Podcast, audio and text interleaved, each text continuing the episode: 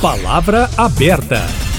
Olá, ouvinte, olá, internauta. O Ministério da Educação está promovendo uma consulta pública para debater o novo ensino médio. A previsão é que até o dia 6 de junho sejam realizados seminários, pesquisas nos 26 estados e no Distrito Federal, com estudantes, professores e gestores escolares. O novo ensino médio foi aprovado em 2017, no governo Michel Temer, e começou a ser implantado ano passado, com o agrupamento das disciplinas tradicionais em áreas do conhecimento linguagens, matemática, ciências da natureza e ciências humanas. O ensino de língua portuguesa e matemática é obrigatório nos três anos do ensino médio. Mas agora, em 2023, cada estudante já poderia começar a se aprofundar em áreas específicas por meio dos itinerários formativos. Ficaria assim.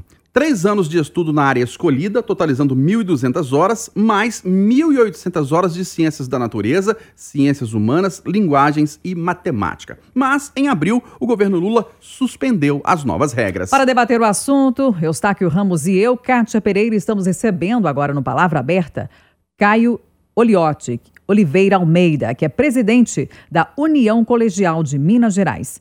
Bem-vindo ao Palavra Aberta, bom dia. Estamos recebendo também Carolina Santana. Ela é formada em Letras e Pedagogia, tem mais de 30 anos de experiência em docência, né, na sala de aula, é mestre em análise do discurso, professora da rede pública de ensino, professora da rede privada no ensino superior e professora de cursos preparatórios, inclusive para o Enem, o Exame Nacional do Ensino Médio. Bom dia, Carolina, obrigado pela presença. Bom dia. Prazer em revê-la, professora Carolina. Vamos começar ouvindo o Caio. Quais são os argumentos contrários de vocês, da entidade que você representa, que é a União Colegial de Minas Gerais, em relação a essas novas regras do ensino médio? Bom, é, a gente tem visto durante né, esse, essa, essa nova implementação né, do, do, ensino médio o quanto os estudantes têm sido afetados, né, de fato, com a realidade da vivência dentro do ambiente escolar, né? Seja desde a preparação é, para o Enem, né, até a, a, a, convivência dele ali no ambiente escolar mesmo, né, da preparação dos professores, da, da, da construção do ambiente social é, e escolar do estudante, né. A gente tem é, dialogados, né, dialogado e feito diversas pesquisas com os estudantes também, é, para entender qual que são a demanda deles, né, sobre essa, esse novo ensino médio que tem sido implementado. E assim, é, a gente tem visto diversos discursos né, dos estudantes mesmo falando sobre a questão é, do itinerário deles mesmo, né, escolar. É, desde eles não conseguirem se preparar para o Enem de forma é, regular, né, de fato, porque hoje o novo ensino médio ele, ele corta né, diversas matérias, sendo ele, é, a, a, é, matéria de química, biologia, educação física, que né, ajuda super também para a questão é, psicológica dos estudantes, que está ali aquele ambiente na escola o dia inteiro, não ter um. um é, durante a semana ou durante ele, é, o período que ele fica na escola, uma atividade de educação física para que ele consiga trabalhar é, a mente dele ali, né, o, o, o, convívio dele com os estudantes, conseguir dialogar com os outros estudantes, tudo isso implica na formação do estudante, né? Então, é, quando a gente fala né, da questão de ah, os estudantes das escolas privadas hoje em dia estão sendo preparados para entrar é, dentro de uma universidade, e os estudantes de escolas públicas hoje em dia estão sendo preparados para entrar dentro do mercado de trabalho, sabe? E deveria ser o contrário, né? Porque deveria ser os estudantes é, saírem da universidade, entrarem para sair da escola, entrar para dentro de uma universidade e logo após sair para o mercado de trabalho, né? Então a gente está sendo tá, tá atropelando a fase, né, de crescimento da juventude hoje em dia, né? Mas na e... escola pública, por exemplo, é, essa formação de itinerários formativos, em vez daquelas matérias tradicionais que a gente conhece, que muita gente questiona, é, é passar para áreas do conhecimento, isso não é interessante na escola pública? Isso não é realidade? Cara, é o que acontece a gente tem visto o ensino técnico hoje, que eles estão implementando nas escolas, né? Que não é um ensino de fato que seja contemplado, sabe? Não tem formação dos professores, de fato. Às vezes são professores que não, não foram formados para estar tá dando aula sobre aquilo, sabe? É, a gente não tem estrutura hoje nas escolas para comportar o ensino técnico. Falo desde. Ah, eu escolhi a área aqui de gastronomia. Como que eu vou fazer essa aula de gastronomia dentro da escola? Eu vou cozinhar na cantina da, da, da escola, onde as merendeiras, a, a tia que cuida ali da, do almoço, é, tá ali preparando talvez o almoço que a gente vai comer às 9 horas, é, ou o café que eles vão pa passar pro professor. Então, assim, a gente não tem estrutura hoje em dia para comportar de fato é, esses cursos técnicos que eles estão ofertando. E eu acho que é, um, um, exemplo disso, basicamente, eu passei algumas semanas atrás no, no Estadual Central, passei uma, tarde inteira lá para entender qual que é a realidade dos estudantes lá, né? O Estadual Central hoje, ele comporta... É, uma, era uma escola né, que comportava mais de 4 mil estudantes, hoje em dia comporta 200 e poucos estudantes, entendeu? Foi uma evasão, assim, que não tem explicação para a escola, sabe? Essa evasão que aconteceu. Tanto pela, né, é, pela, pela o, a implementação do novo ensino médio, é, que traz essa questão né, do ambiente escolar ser integral, para algumas escolas que aceitaram, né, que hoje em dia a gente tem estudantes que, além de estudar, trabalha, então, ou seja, eles se evadem das escolas porque ele precisa ter o tempo dele da parte da tarde, pós-escola, para poder estar tá trabalhando, conseguir sustentar sua família, então isso é, é uma coisa que tem afetado muito a questão da evasão escolar, né? E sobre a questão também quando a gente fala é, sobre os estudantes ficarem nas escolas para ter né, o seu, é, a sua carga horária daquele, daquela, daque, daquela profissão que ele, ele né, quer, se, se, quer se formar ali, não tem professor para isso. Então ele fica ali na escola a tarde inteira com horário vago, sem nada para fazer. É, aí os coordenadores da escola vê ele lá, às vezes, sem fazer nada, vai brigando, vai brigando com ele, sem saber o que está acontecendo. Às vezes, é, nem tem professor ou tem professor e o professor não sabe o que está fazendo ali, entendeu? Tipo... É, o, o Caio, antes de passar a palavra para a professora Carolina Santana, eu ainda queria só esclarecer um detalhe. Essas mudanças que estão suspensas, elas já foram capazes de contribuir para a evasão escolar, para o abandono por parte do estudante? Sim, muito. Agora, passando então a palavra para a professora Carolina Santana, que é totalmente a favor da reforma do ensino médio. Como, Carolina Santana? Reformar o ensino médio, uma nova, uh, um novo caminho, mas com essa defasagem, com esse problema que o Caio apontou nas escolas públicas. É, gente, um prazer estar aqui debatendo um assunto tão importante e eu quero responder, Eustáquio, partindo da opinião do Caio, que trouxe aqui tantas coisas muito importantes. E há uma confusão, tanto por parte dos jovens quanto por parte do governo, que me torna totalmente favorável a essa mudança. Eu entendo quando os jovens falam, quando o Caio traz aqui, a questão de pensar o que era antes numa medida de preparação para o vestibular e não agora. Então, isso eu compreendo eles acharem. Mas do ponto de vista técnico profissional, o que era antes o ensino médio anterior também não preparava, também tinha uma defasagem muito grande.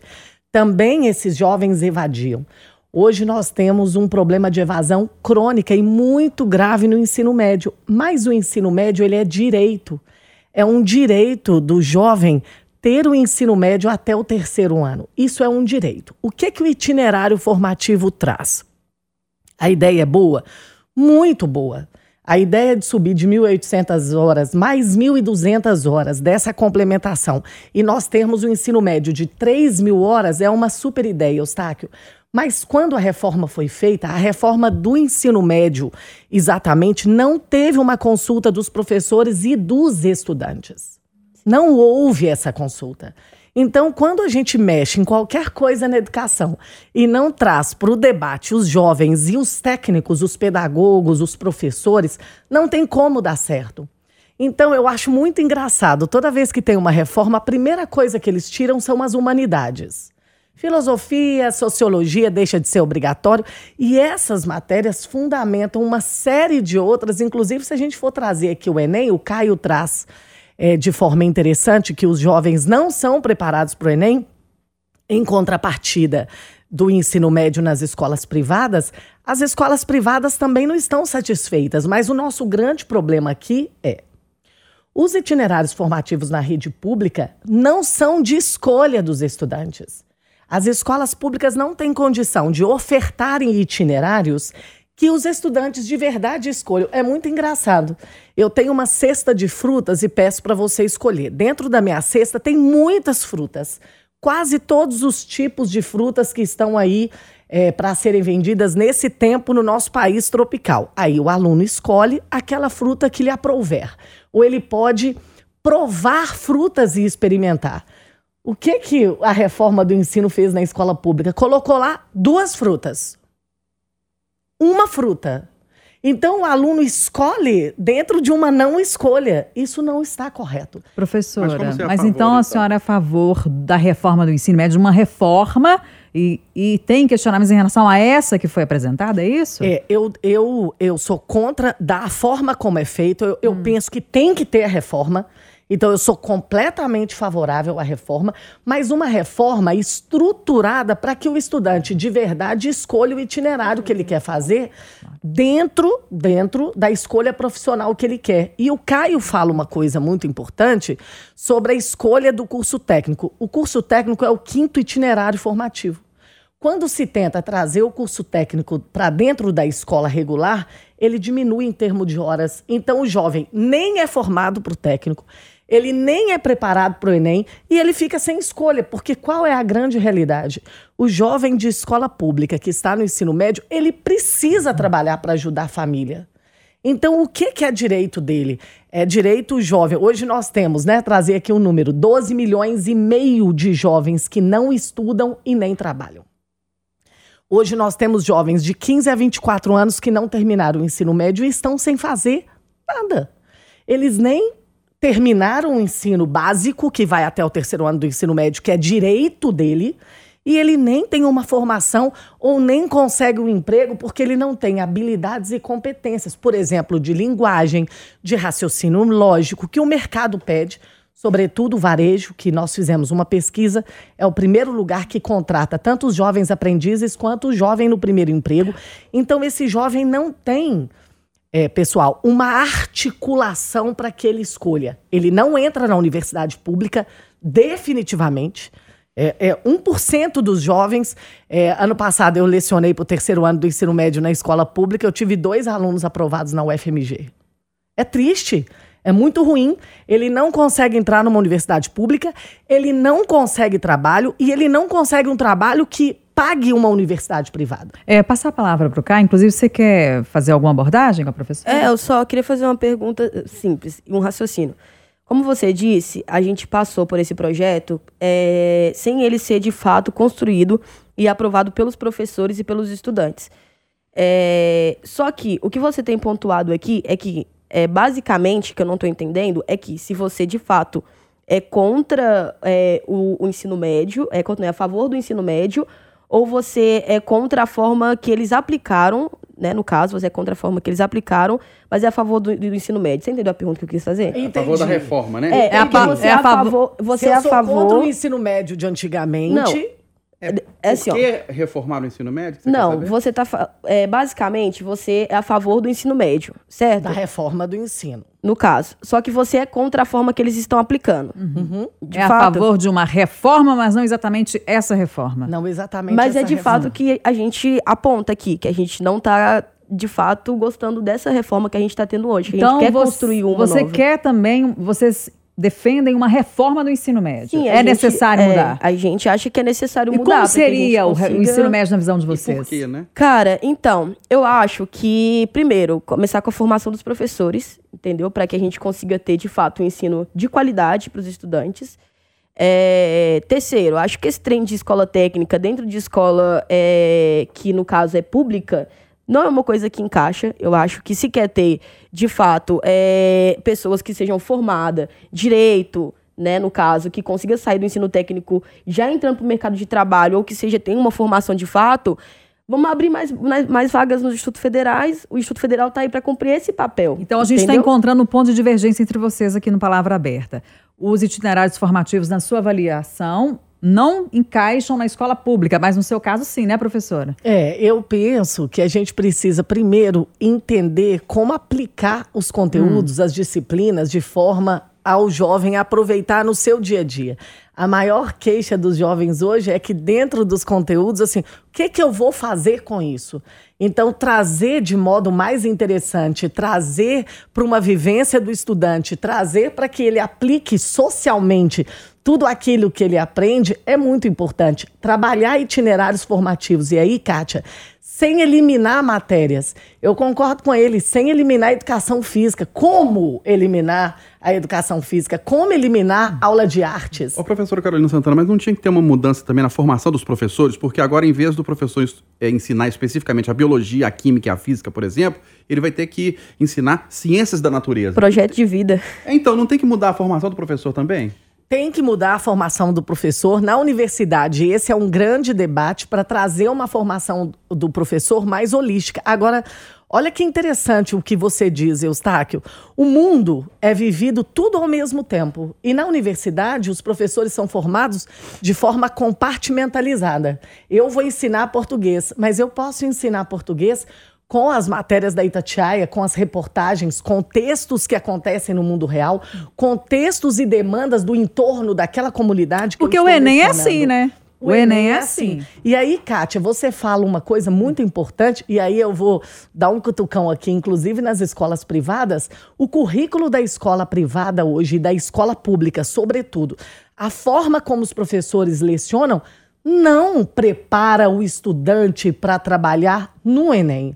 O Enem é cobrado dessa forma, de uma forma, numa tentativa de ser mais interdisciplinar, numa tentativa de trabalhar os conteúdos de maneira holística e aplicadas no cotidiano. É, com o pé no cotidiano, na realidade. Com o pé, mas a é. escola não faz isso. Então, não é sobre acabar com o itinerário formativo, na minha visão, é sobre significá-los é sobre trazer de uma, de uma maneira que o estudante abra a sua visão. Os estudantes muitas vezes têm informações rasas, limitadas. Às vezes eles se informam, sobretudo, por manchetes. Mas aprofundar nisso aí. Pois é, eu queria só, desculpa que eu saio, perguntar para o Caio, em que ano que você completou o ensino médio? Em 2021. E você se sentiu preparado para o Enem? Com certeza não. Escola pública ou particular? Nem tentei, inclusive. Escola pública Enem. ou particular? Pública. Não tentou porque não se sentia preparado? Com certeza não. Eu tive uma formação, querendo, né, ou não, passando por pandemia, mas, é, enfim, é, a gente, que nem eu já disse, né, a gente vive uma formação hoje. Eu, eu inclusive, passei pelo EJA, né, no caso. É a educação de jovens me, e adultos, isso, né? Isso, uhum. para me conseguir formar. E, e o EJA, hoje em dia, gente, se eu for falar sobre o ensino que a gente tem no EJA e o ensino que a gente tem no ensino regular, ali, de fato, cara, é precário. O EJA é assim, é mais precário ainda? É precário. Eu falo de desde ter é, professores que faziam coisas dentro de sala de aula que era, tipo assim, super desagradáveis, desde não ter matéria que te forme por aquilo, que nem eu fui fazer o Enseja, né? A prova do Enseja. E eu, alguns meses antes, já tinha avisado a professora que eu ia fazer o ensejo para não conseguir passar e tudo mais. E pedi ela esse, esse prepara essa preparação, né, do para me conseguir fazer a prova. Só que, de fato, eu não tive essa preparação nem para fazer essa prova, sabe? Uhum. Tipo, desde é, eu chegar na, na, sala de aula para ter uma aula que, de fato, conseguisse me, me dar informação sobre aquele ano que eu precisava estudar, eu tava tendo aula e conhecimento com pessoas que estavam escrevendo de A a B, aprendendo a escrever ainda, sabe? Então, uhum. Então, tipo assim, eu não tive formação de fato, direito. Ô, Carolina, mas se você fala que até o currículo da escola particular, ele tá compartimentado, assim como da escola pública, por que que os alunos da escola particular passam mais nas universidades públicas do que os da escola pública? O, o Eustáquio, essa é uma pergunta muito interessante. Se você for fazer uma pesquisa hoje nas grandes escolas privadas, não só de Belo Horizonte como do Brasil, vocês vão ver que os estudantes que são aprovados são aqueles que, na maioria, e aí nós vamos falar dos, dos cursos que são mais concorridos, como medicina, como direito, como comunicação social, né? Eles fizeram um cursinho o professor de cursinho, qual é a grande diferença? Ele treina tecnicamente para aquilo e ele trabalha em cima das questões. Na escola particular ainda há, né? Porque aí tem questionamentos vários, mas ainda há assim, olha, eu vou trabalhar todo o conteúdo e não o conteúdo que cai. É claro que nós nem vamos discutir ele, aqui. Então ele, o professor ensina para o menino passar e o menino estuda para passar e não para ter conhecimento? É isso? É, o, a escola ensina o currículo total e não separa aquilo que cai da forma que cai, de um jeito interdisciplinar para cair no Enem. O menino termina o, ensino, o terceiro ano do ensino médio e vai para um cursinho preparatório de concurso e fica lá até ele conseguir passar. Guardadas as devidas proporções da comparação, é a gente aprende a, a tirar a carteira de motorista e não aprende Exatamente. a dirigir. Aprende a passar no Enem. E a proposta do Enem, que foi também vetada agora, o Enem ia fazer uma modificação para englobar os itinerários formativos e não vai mais porque nós freamos para uma consulta pública e nessa consulta pública, tá, Eustáquio, tá tudo parado mas eu não sei se vai ser nada resolvido. Professor, uma pergunta final. A senhora também é a favor da revogação dessa proposta? Não da revogação. Eu Mas sou a favor da mudança dentro da mudança do itinerário formativo, sendo construído democraticamente e, sobretudo, Kátia, com os professores e com os estudantes. Caio, uma pergunta final também. Os estudantes, de fato, e as entidades estão, de fato, envolvidas nesse debate, nessa consulta pública? Isso está ocorrendo na prática? Sim, tá. É, a gente tem a União Brasileira de Estudantes Secundaristas, né? Que é a UBS. É, inclusive, a gente, quando a gente conseguiu nessa conquista é, de conseguir dar uma, uma freadazinha nessa, na questão da revogação do novo ensino médio, né? É, a gente conseguiu reunir mais de 150 mil estudantes nas ruas, né, do Brasil inteiro, é, para debater mesmo, jogar mesmo para o Estado, né, para o governo, que a gente não está aceitando de, de fato como está sendo implementado, né, esse novo ensino médio dentro das nossas escolas. Então, assim, a gente tem se encaixado de fato, é, tanto nesses, né, nesses conselhos, nos comitês da educação que existe, é, do governo, a gente tá, está inserido hoje em dia também com a nossa presidente da UBS, que é a Jade. Nós debatemos o Palavra Aberta de hoje, a reforma do ensino médio. Recebemos o Caio, o Caio Olhotti, que é presidente da União Colegial de Minas Gerais. Caio, obrigado pela sua presença, um ótimo fim de semana. Igualmente. Obrigada pela contribuição e vamos agradecer também a Carolina Santana, formada em Letras e Pedagogia, professora das redes pública e privada, trabalha em cursos preparatórios para concursos, inclusive o Enem. Professora, é um prazer recebê-la aqui no Palavra Aberta. Até a próxima. É um prazer, até a próxima. Bom dia.